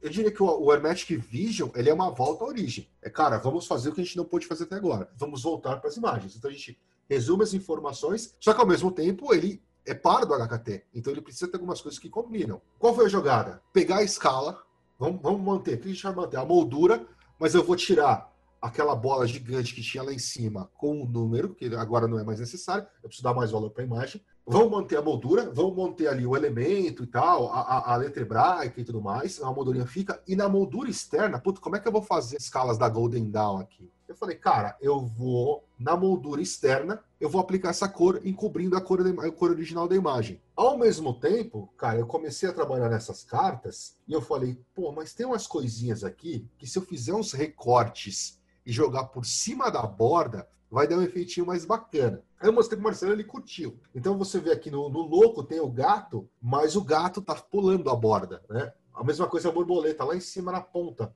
do, do da trouxinha do louco, ela tá pulando para fora. E aí isso seguiu. Então aqui a gente tem o louco, Aí você vê no mago ali também vai ter uma florzinha, vai ter mesma coisa, segue a escala, né? Amarelo e amarelo para o mago e para o louco, moldura externa em azul da sacerdotisa. E a ideia é que se você, você mesmo tendo ilustrações, se você quiser sentar e pegar o desenho do lamen e montar um lamen, você vai ver as, as cores do lamen, mesmo com as ilustrações. Então aqui tem a sacerdotisa, aí você vai ter o verdinho na imperatriz, o vermelhão, né, o vermelhão ariano do, do imperador, entendeu? Com os detalhes do bode saindo, saindo da moldura, entendeu? O laranja pro hierofante. O tom de laranja um pouquinho diferente nos enamorados, Tá? Quem pegar o Lame vai ver na escala que tem uma, uma, uma, nuance aí. Aqui eu tenho aqui o carro. Cara, essa é uma das cartas que eu acho que ficou puta, a ilustração mais, mais foda de todas. Eu, eu gosto pra caralho dessa carta, é, é, é sensacional. Tá? Lembrando que para quem vai estar tá ouvindo depois no, no, podcast, eu tô falando do, do Hermetic Visions, que é o tarot que a gente vai lançar nos próximos meses. Tá? a força, então aqui, eremita, a roda da fortuna. Gosto muito dessa ilustração também, acho muito legal. Observem que você tem o próprio lamen na roda da fortuna, né? então ali os, os, uma representação dos decanatos, né? lembrando que cada decanato, seus arcanos menores, é, cada decanato representa dois anjos e por consequência uma carta dos arcanos menores menos os ases, são 40 menos 4, 36 decanatos. E aí no meio tem o Zodíaco, que é a, a, a Justiça. Eu te perguntei aqui, pô, cara, por que, que você botou o cachorro? Você deu uma explicação que eu achei do caralho. Quer falar disso aí, mano? Cachorro da Justiça veio do, do deck da Golden Dawn, que eles tinham alguns animais, né? A gente colocou, por exemplo, no louco, às vezes você tem o cachorro, às vezes você tem é, um tigre, e a gente escolheu o gato preto. Que o cachorro, na verdade, cada deck reflete a relação do mago com o seu público, né? Então, do Rider Waite, o cachorro significa o seu amigo. Então, o louco vai lá vai pular do, do abismo ou voar pelo abismo e o cachorro é aquele que não é iniciado, mas ele não sabe que o louco é um visionário. Então ele fala, porra, mano, você vai cair lá. E o cachorro fica latindo para tentar impedir o louco de pular, né? Uh, o Crowley, ele fala assim, pô, o mago não precisa dar atenção para ninguém. A única coisa que pode restringi-lo é o ego. E aí ele colocou um tigre junto do louco. E no nosso caso, a gente falou, pô, o que, que atrapalha o caminho do mago? É a sombra. E aí a gente colocou um gato preto para o mago se lembrar que ele tem que estar tá sempre observando e trabalhando com a sombra dele, né? E no Arcano da Justiça a gente tem um cachorro embaixo do cara que segura ali as bandejas e a espada, que significa que ele é seu amigo, mas a, a, a justiça está acima da amizade. Então, mesmo você pegar o seu amigo e tá cometendo alguma, alguma coisa ruim, um, um crime, Uma alguma coisa muito horrível, é, o seu dever pela justiça kármica, né? Mesmo porque pro, pro tarô a justiça aí é uma justiça mais de Xangô, né? Então não sim, vai ter amizade que vai cortar o cara da justiça. Aí aqui, a gente tem o pendurado, perdendo as moedinhas. Estou lembrando. É, todas as cartas têm, têm detalhes que, que, que, vazam a carta. A morte, essa morte é maluca. O pendurado também. tem o corvo Dodin. A temperança, o bafomezão, a torre. Essa torre é do caralho também. Essa torre é sensacional. A estrela, a lua, a carta do sol, o julgamento, o mundo. Essa carta do mundo também é muito bonita. E aí a gente passa para os arcanos menores. Acho, acho, que talvez os arcanos menores a gente até tenha mostrado mais cartas. Acho que a gente mostrou bem pouco foram os menores, né? Então, aqui nos menores, aqui a, a coisa muda um pouquinho em relação ao HKT, certo? Porque enquanto no HKT você tem as cores das quatro escalas dos menores, aqui colocar cores de, da, das escalas nos arcanos menores ia dar confusão. Então a gente optou pelo trabalho com o lamen. Então as cores das bordas refletem as cores das posições dos arcanos menores no lamen. Então, por exemplo, quando você tem o 2, o 3 e o 4 de espadas, eles representam os três decanatos de Ares. Então eles vão seguir a cor vermelha, certo? Então, se você coloca, você consegue montar o lamen central com os arcanos maiores, e se você bota os 36 menores, hein, mano? 40 menores menos os ases, você consegue montar todos os 36 decanatos. Tá? Então aqui, cada. Tem um pouco de cores ainda, né? Que é uma tem, coisa nas que. próprias cartas. É óbvio, mas a hora que eu estava fazendo o livro, cara, foi um negócio que me bateu muito. Por exemplo, quando você colocar essa carta perto é, do rei, se sair ela e o imperador, por exemplo, a tirada dela ela tende a fazer uma coisa muito mais forte. É, né? Então você vai ver que o vermelho chama atenção ou o julgamento, ou a própria torre, né? Você tem a sinergia pelas cores, né? Vermelhos. Então dá para fazer uma sinergia pelas cores. E, e, conversa muito entre si. Então, por exemplo, você vê que aqui essa torre é a própria torre da torre. Da carta da torre.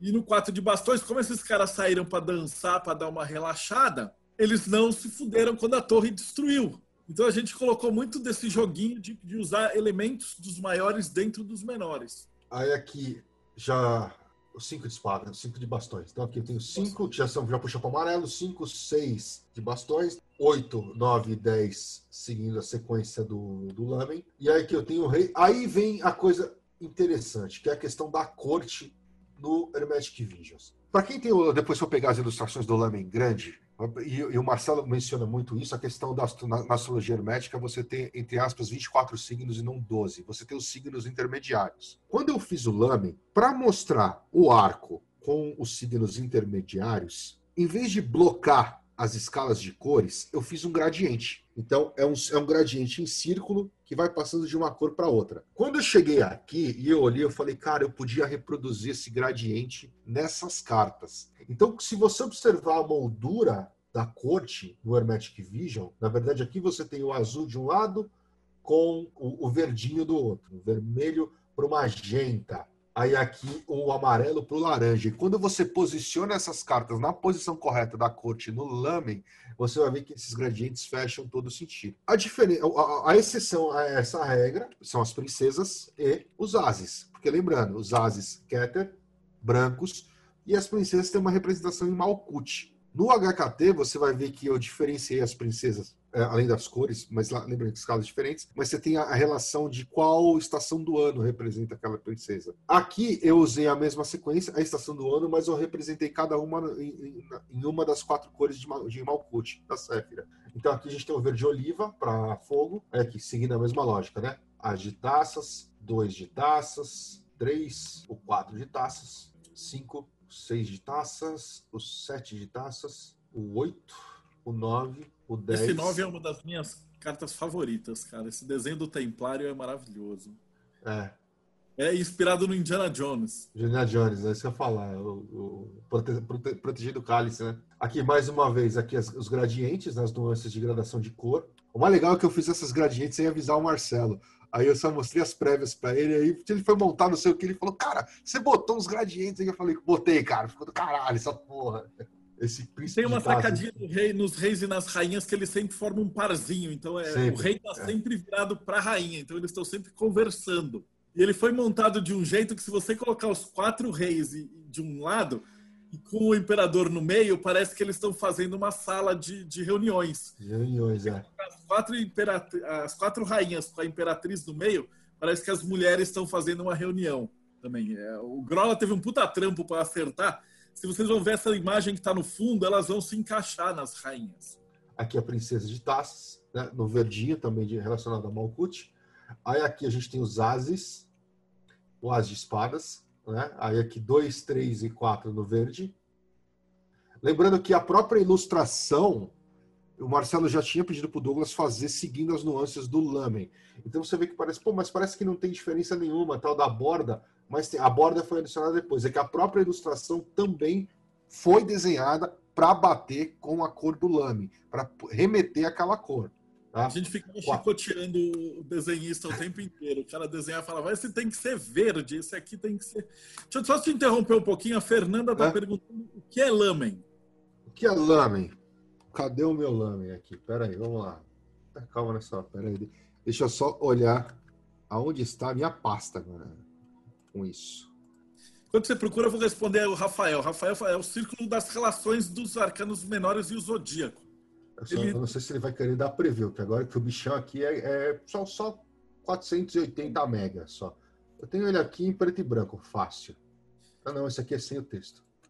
Aqui. Mas esse é o desenho do Lamen. Então, Fernanda, o Lamen ele é a disposição do tarô é, numa organização mais geométrica. Como você pode ver, você vai ter as letras do alfabeto hebraico, a cor, o arcano, quais são os dados que são utilizados para fazer esse arcano. Então é um disco só com todas essas informações. É. Ele faz esse degradê muito doido e dá para meditar nele. Você, você, tem muita gente que prefere fazer, colocar esse pôster e aí sentar em volta e ficar olhando para o pôster e meditando nessas cores, que as cores têm as vibrações de cada arcano, de Aqui a gente tem os arcanos maiores, né? Ah, os elementos, os planetas, os signos, aí tem as letras hebraicas, tem o que é cada carta, o que significa cada letra. Aqui em volta eu tenho os arcanos da corte, tirando as princesas, como eu falei, a sequência de dados dos arcanos da corte. E aí aqui eu tenho os decanatos de cada um do, dos arcanos menores. E aí para cada decanato eu tenho dois anjos. Então, a partir disso aqui, é que a gente sabe que anjo representa qual carta e qual decanato representa qual carta. E aí, as cores que você está vendo lá tem relação com essas cores aqui. Ó. Esse é o Lame. Eu não sei, acho que não tem mais. Esgotou também o Lame, né, Marcelo? Não tem mais. O Lame tá para esgotar. Ele ainda tem, sei lá, uns 50. A gente vai ter que mandar fazer de novo. É, eu tô, inclusive, tem... estudante é quase que obrigatório. Na verdade, na verdade, o desenho existe, né? Porque a gente disponibilizou, você tem no sim, seu site sim. da Rod Studios. Tem na Rod Studios. O pôster foi feito porque o pessoal virava e falava assim, porra, mas eu levei na gráfica e aí para imprimir era tipo 60 reais, 70 reais. E a gente falou, porra, então vamos fazer os pôsteres que aí sai baratinho. E aí o cara compra no, no preço de um pôster. Os 5, 6 de espadas e os 7 de espadas com a torre lá no fundo também, ó. O Rafael tá falando, tava pensando no, no do Wang, o de vocês é mais completo. Cara, a gente nunca viu em nenhum lugar, nem na gringa, acho que nada que chegue perto desse lamen. Os gringos Mas copiam o... o nosso lamen lá. É, mexe aparece os sites gringos lá, os caras usando. Eu acho do caralho essas paradas, os caras.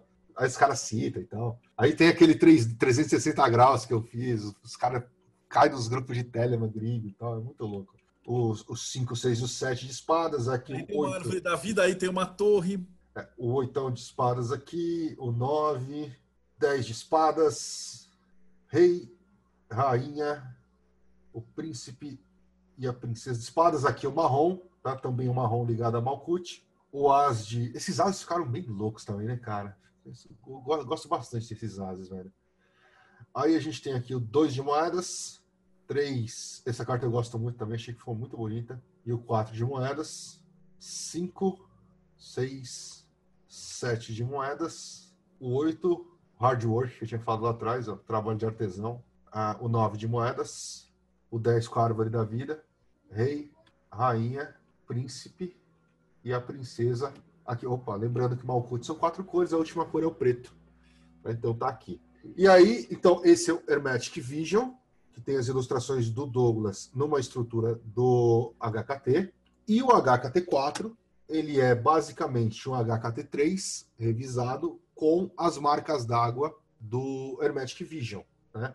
Então, lembrando que o HKT, o forte nunca é a ilustração. A ilustração é, quando muito, para você ter como uma referência se você quiser usar este baralho como tiragem. Certo? Uma coisa que a gente viu quando a gente foi do HKT 1 para o 2 a gente até pulou na hora que a gente estava falando do contexto histórico, entre o 2 e o 3 teve 1.5, que era o brother lá da gráfica, que fazia em PVC, estava fechando a gráfica, tinha material oferecido. Com o Marcelo, a gente fez uma, uma, uma, tiragem adicional. Agora, não vou lembrar se foi do 2 para 3 ou se foi do. É, é, ou se foi depois do 3. Mas a gente fez uma tiragem adicional em PVC, que foi a última, que é uma reimpressão do HKT1. Então, o forte do HKT nunca foi imagem. Quando a gente foi do 1 para o 2, como muita gente queria usar ele também para fazer tiragem, Aí começou a aparecer essa história de a gente colocar marcas d'água, tá? Mas o forte, assim, a marca d'água é só realmente uma nuancezinha, não é o objetivo. O objetivo é o que está em torno disso. Então aqui, todas as cartas que a gente viu ali do Visions estão aplicadas como marca d'água dentro do novo HKT. Deixa eu chegar lá nos menores, que é bem legal também. Então aqui, ó, os ases, dois, três. Então lembra, é, a ideia é sempre que ela fique extremamente sutil, ela não pode marcar mais que os textos e tal, que é um deck para estudo.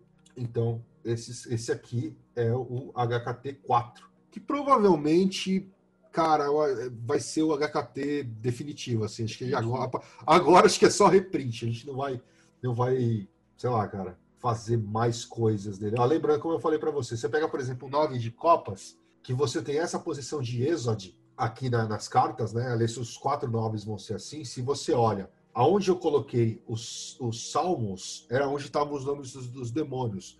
E aí, quando eu tenho ali salmos com duas linhas, eu não tenho aonde botar os demônios. Entendeu? Então, a opção foi realmente tirar esses caras. E eu reduzi, em relação ao KT2, todas as árvores da vida foram reduzidas nessa, nessa versão, que era realmente para conseguir mais informação. Então, aqui a gente chega para o HKT4, como eu falei, provavelmente a versão definitiva, até a gente descobrir alguma outra coisa e inventar de, sei lá, fazer as cartas maiores para enfiar mais coisa. Mas a princípio. O próximo HKT5 vai ser feito por múltiplos autores, porque agora tem a tacadinha que a gente descobriu. Você tá com o Legacy aí? Cara, o Legacy, peraí, que o Legacy é outro rolê. É porque o Legacy eu, não, eu, não, eu acho que eu não fiz. Eu não exportei ele separado. Enquanto você procura, eu vou explicar para o pessoal. Enquanto a gente fazia o financiamento coletivo, a gente ia dar de presente uns postais. Que nem quando a gente fez o, o de Telema, a gente deu de presente aqueles postais que eram desenhados pelo Crowley. E aí a gente ia fazer uns cartões postais com as cartas mais famosas e as mais antigas do tarô clássico. Então começou a bater meta e a gente começou a, ah, vamos dar um louco do tarô de Vicente Forza, Visconde Forza. Ah, agora vamos dar um mago do tarô de Este.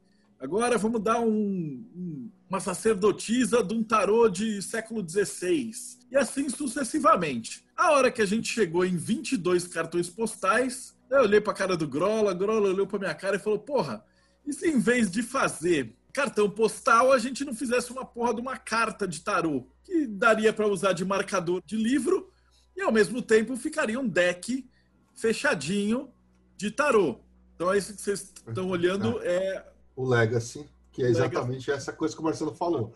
No final das contas, a gente tinha eu não tenho as cartas isoladas, mas eu tenho as lâminas de impressão que vão para impressão, já com a marca inclusive com a marca de corte. Então, na verdade, você tem as cartas dos tarôs antigos. Eu falei para o Marcelo, cara, semana passada eu falei para o Marcelo, vamos colocar de pequenininho aqui de lado de qual tarô é cada carta.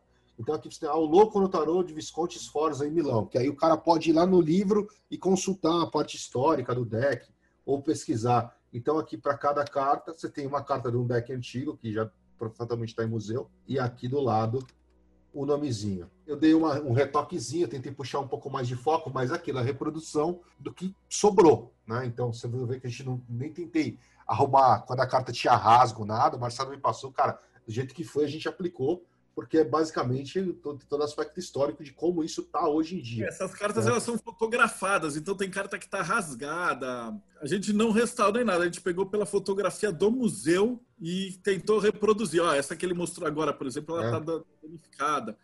Então ela não é uma, nenhuma tentativa de reparar a carta. Então você vai jogar. Esses dois que vocês estão vendo são. É o Baco e Júpiter, né, cara? No, é o Papa. Um é Júpiter, no outro é Baco que quando tem as guerras religiosas, né, com a igreja, e tem a separação, e o Papa e o antipapa e tal, o pessoal que era protestante ficou puto e falou assim: não vou pôr Papa porra nenhuma. E aí eles trocam para Júpiter e Juno no arcano do tarô. E o Baco era o pessoal da Holanda que tava tirando o maior sarro do catolicismo. No final das contas, cara, a gente ficou com gente... mais um deck, é, porque chegaram a, a 81 cartas. É. Vocês vão ver que cada lâmina dessas de impressão a gente tem 27 cartas, né? Então, na verdade, a gente faz. São 81 cartas, então a gente tem 81 cartas adicionais. Aí eu falei, cara, se vai ter 81 cartas, precisa ter uma caixinha. Né? A gente falou, como é que a gente vai chamar isso? Aí eu fiz uns estudos de nome, passei pro Marcelo e ele falou, cara, vamos chamar de Legacy. Então virou o Hermetic Legacy Tarot. E ele também tinha só... outro problema que ele tinha apresentado, que era o seguinte, pô, mas tem três loucos, tem três magos, quatro diabos. E se o cara gostar mais de um do que do outro e do que do outro? E aí a gente teve a ideia de fazer esse tarô com o mesmo verso ah. inteiro. Então, então assim, o que ser... acontece? O cara que, que tem ele em casa, ele vai poder virar e falar, porra, eu gosto mais desse louco. Ah, eu gosto mais desse mago, eu gosto mais desse imperador. E aí o cara monta os 22 arcanos maiores do jeito que ele quiser com as cartas. Então, provavelmente, vai ser difícil de você ter um outra, uma outra camarada que vai ter a mesmíssima combinação que o seu deck. Então, vai, vai ficar um, uma coisa que nunca foi feito. Até onde eu sei, esse é o único tarô customizável da história do tarô, vai ser esse Legacy. É, para quem pegou no financiamento, que vai receber já o livro e os decks, né? Então, na verdade, você vai receber aqui a caixa aberta. O pessoal já viu a gente divulgando nas redes sociais os mocapinhos das caixas, tá? Então, aqui vai receber, na verdade, o HKT4, que tá aqui, essa caixinha, o Hermetic Vision e o Hermetic Legacy. E, como o Marcelo falou, o verso dos três é o mesmo. Se você quiser misturar para mim é mais fácil, eu quero jogar com HKT, mas eu quero ver a imagem do, do Arcano X, porque para mim eu não, não, não, sei ainda todo. Você mistura. Ah, mas isso aqui eu quero pegar um mago do, do século XVI e montar meu deck dessa forma. Então você distribui as cartas como você quiser e monta o deck do jeito que você quiser. Então, a, a todos os baralhos, assim, a gente está resolvendo aí a, a, impressão, uma das coisas que a gente está vendo é a impressão do verso para fazer uma impressão em uma cor para realmente não dar diferença, não ter problemas técnicos em relação às cores. Cara, poder montar o deck da forma que ele quiser mesmo, entendeu? Você mistura, você faz o que você achar mais interessante. E aí a gente vai expandir isso para o deck, para o nosso próximo projeto, que vai ser pegar vários artistas para fazer os decks. E aí a pessoa vai. Termo técnico é customizar o seu próprio baralho de acordo com a sua ah. Capacidade. E como a gente vai fazer financiamento coletivo, o Douglas deu uma ideia, claro que ele deu a ideia, que é o commission, que a gente fazia no RPG Quest, que você pode pagar ah. para fazer o seu personagem. E quando a gente for abrir o próximo HKT5, provavelmente mais para frente, porque agora com vírus, com essa porra toda, não, não tem condição. Ah. De repente, pagar a comissão e pedir para ele desenhar a sua cara no mago, por exemplo. E aí você vai ter o seu deck com você de mago lá. Também é uma, uma das coisas que nunca foi feito. Eu acho muito foda, assim, de toda essa série de projetos que a gente fez, é, é, lembrar, principalmente em relação ao primeiro HKT, entendeu? Porque quando a gente falou, pô, tá, vamos fazer, vamos fazer assim, vamos fazer em PVC, vamos trabalhar assim e tal, teve nego que falou merda pra caralho. Tipo, zoou o bagulho, zoou o projeto, falou bosta pra caralho. E aí outro dia eu tava pensando e, puta, falei, caralho, mano, a gente tá indo pagar KT4. Caralho, onde é que tá aqueles caras que estavam zoando a gente no primeiro? Sumiram, já eram. Sumiram, entendeu? Os caras, tipo, não conseguiram produzir nada relevante. Oito, nove anos aí que a gente tá trabalhando em cima desses projetos, entendeu? Pô, a gente fez tarô pra caralho, a gente fez pôster, foi livro. O último ano de, de 2019, 2020 eu produzi, já produzi dois cursos, cara, de arcanos maiores e arcanos menores, com uma pegada totalmente diferente disso tudo que a gente, que a gente fez até agora, entendeu? Cara, a gente produziu coisa pra caralho. E a galera que tava de me falando bosta simplesmente desapareceu, cara. Desapareceu. Os caras não conseguiram fazer absolutamente nada relevante nesse tempo, cara. Então, assim, cara, a gente conseguiu fazer muita coisa, cara, com esses projetos. Assim, a gente conseguiu produzir muito material bacana, muito material novo. E, puta, quem, quem pegou, eu acho legal quando a galera fala, caralho, puta, peguei lá do começo, eu tenho todos, assim, os caras tipo, tem as coleção, assim, entendeu? Porque... Virou item de colecionador mesmo. É. Agora, como a gente tem, a gente passa pro pessoal, eu tenho uma pergunta importante aqui, que é dicas para quem está querendo fazer o seu próprio tarô, né? Que dicas você daria? E, ó, eu tenho dois tarôs de, de colegas que, que já fizeram no nosso então, o pessoal do Insensate e a galera do tarô da Jornada do Ser, que é o Marcelo, que eu depois eu vou bater é. um papo com ele ainda. Eu não recebi ainda, ah, é recebi hoje. É. Olha que bonitinho. E o negócio fica na estante. Você vai poder colocar. A gente está criando um é. padrão brasileiro de tarô de qualidade. O pessoal está é. usando a nossa faca, nossa estrutura para poder dar uma melhorada. Então, qualquer um que virar e falar, pô, eu queria desenhar um tarô, é só entrar em contato com a gente que a gente vai dar todas as instruções de boa para o cara conseguir fazer seu próprio tarô. Os artistas, tudo. Primeiro, você tem que pensar duas coisas. O que você está me dizendo quando você quer produzir? Você vai falar assim, puta, eu quero imprimir um tarô, um deck que está esgotado, eu quero imprimir para mim, ou você quer realmente desenhar? Cara, se você quer desenhar teu tarô, primeiro, faça na escala na escala uh, Luiz que é 7 por 12, se eu não me engano. Depois, se quiser, me manda até um inbox, eu pego exatamente o tamanho. Mas, se não me engano, é 7 por 12 com 3 milímetros de sangria e 3 a 5 milímetros de margem interna. Entendeu? Para quem vai fazer depois na, a, nesses projetos de HKT futuros, de, de Hermetic Vision e tal, de, de, troca de ilustração, aí não, tem as bordas e tal, é, uma, é, uma, é um outro grid. Mas para quem vai fazer assim, quer fazer um, um, o seu próprio tarô e tal, quer ilustrar, o cara fala assim: ah, eu vou fazer qualquer tamanho porque eu quero fazer só para mim só para você, teu pensamento hoje, cara. De repente você faz um projeto e fica do caralho, e aí você fala, puta, eu podia lançar isso, ou mostrar pro Marcelo, ou botar numa Game Crafter, e aí você fez uma escala totalmente errada. O que, que você faz? Depois que você tem 40 cartas ilustradas, você vai ter que começar do zero. Ou vai ter que fazer muita adaptação. Então, independente de você falar assim, ah, eu quero fazer para mim, ou eu quero editar, ou eu tenho sonho de editar, faça na escala correta. 7 por 12. Ah, é nesse tamanho? Não, você vai fazer maior porque esse é o tamanho que está nas cartas. Mas se você é. quer fazer uma camiseta, se você quer fazer um pôster, entendeu? Você precisa da, da, ilustração muito maior. Isso é só proporção. Depois eu posso até fazer um template e deixar no Mayhem lá pra galera que quer ilustrar. Outra coisa, aí você fala assim, putz, mas eu, cara, eu desenhei meu tarô, eu peguei um tarô que já está esgotado e eu quero fazer uma impressão, uma impressão para mim. Papel, cochê, pelo menos 300. É difícil achar 350 no Brasil em gráfica rápida. Se tiver, faça papel, papel mais, mais grosso que você conseguir, entendeu? Cara, é difícil você achar gráfica rápida para fazer uma peça laminada. Eu conheço uma gráfica em São Paulo que faz isso. Você manda pro cara, ele faz um tarô para você com laminação, entendeu?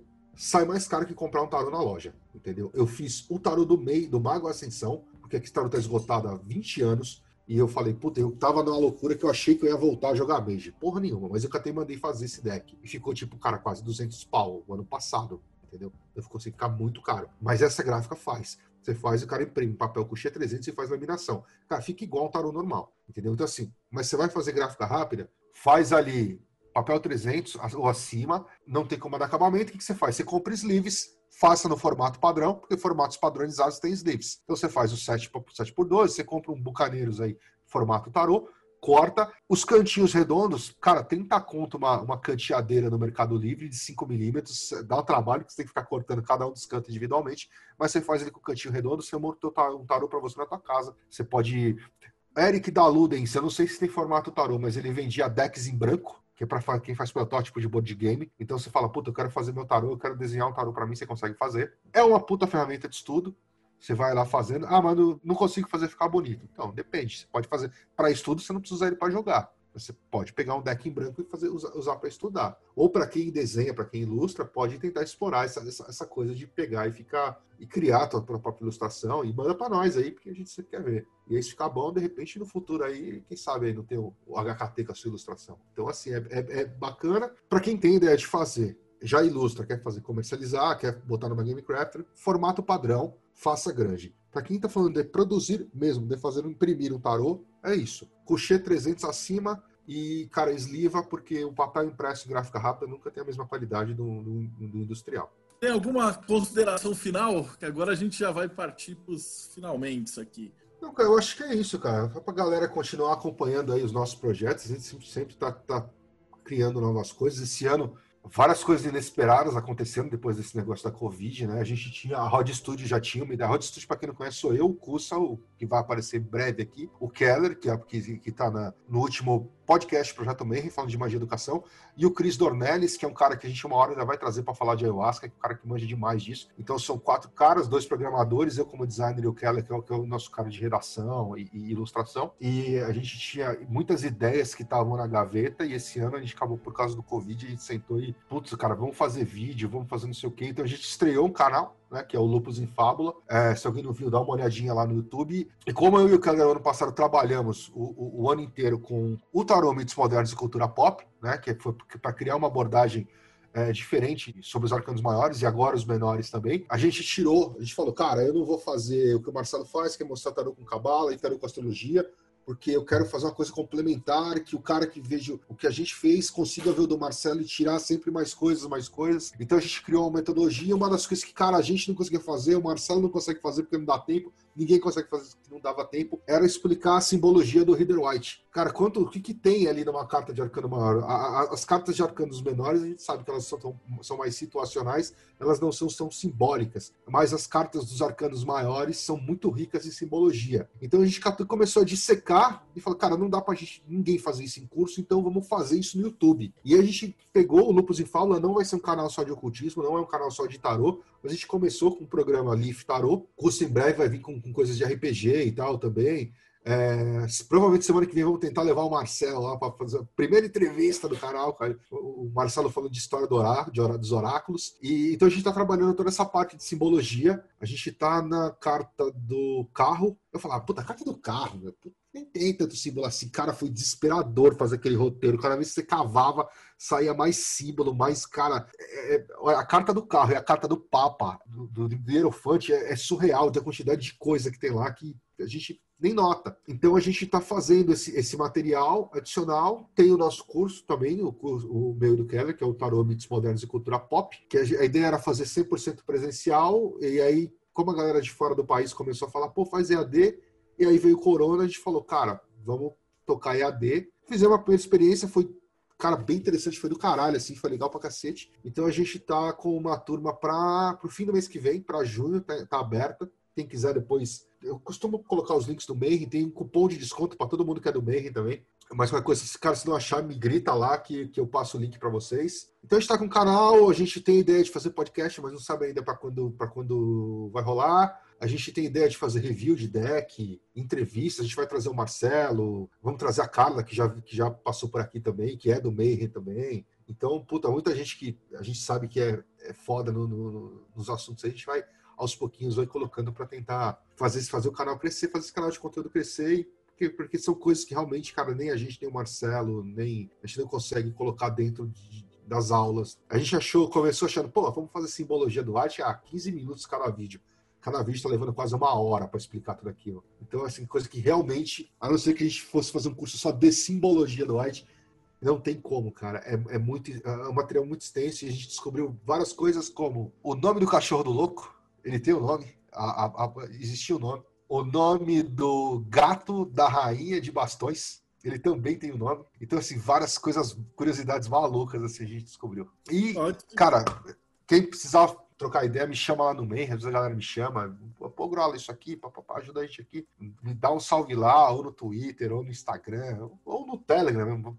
Pessoal, se todo mundo do meio tá no Telegram, só me dá um salve lá na arroba Rigrola e, e, é isso aí. E se alguém quiser, cara, vir, vir participar com a gente aí do, do curso de junho, vão ser a primeira etapa de EAD a gente fez em três dias, ficou meio cansativa, a galera para ficar em casa sentada vendo o curso foi pesado, então a gente quebrou um pouquinho mais, a gente vai fazer em dois fins de semana, quatro dias de quatro horinhas só cada dia para a galera não para a galera ter um respiro. E provavelmente nessa turma de AD do, do, do Maiores, vou encher o saco do Marcelo e da Pri para eles participarem também, que, cara, eles estão devendo aí. Eu falei, eu queria que, que eles não fizessem online, que eles fizessem presencial, cara, mas Agora a gente não sabe mais quando vai ter presencial. Então eu vou encher o saco do Marcelo da Pri para eles reservarem esses fins de semana aí para fazer esse curso com a gente, participar.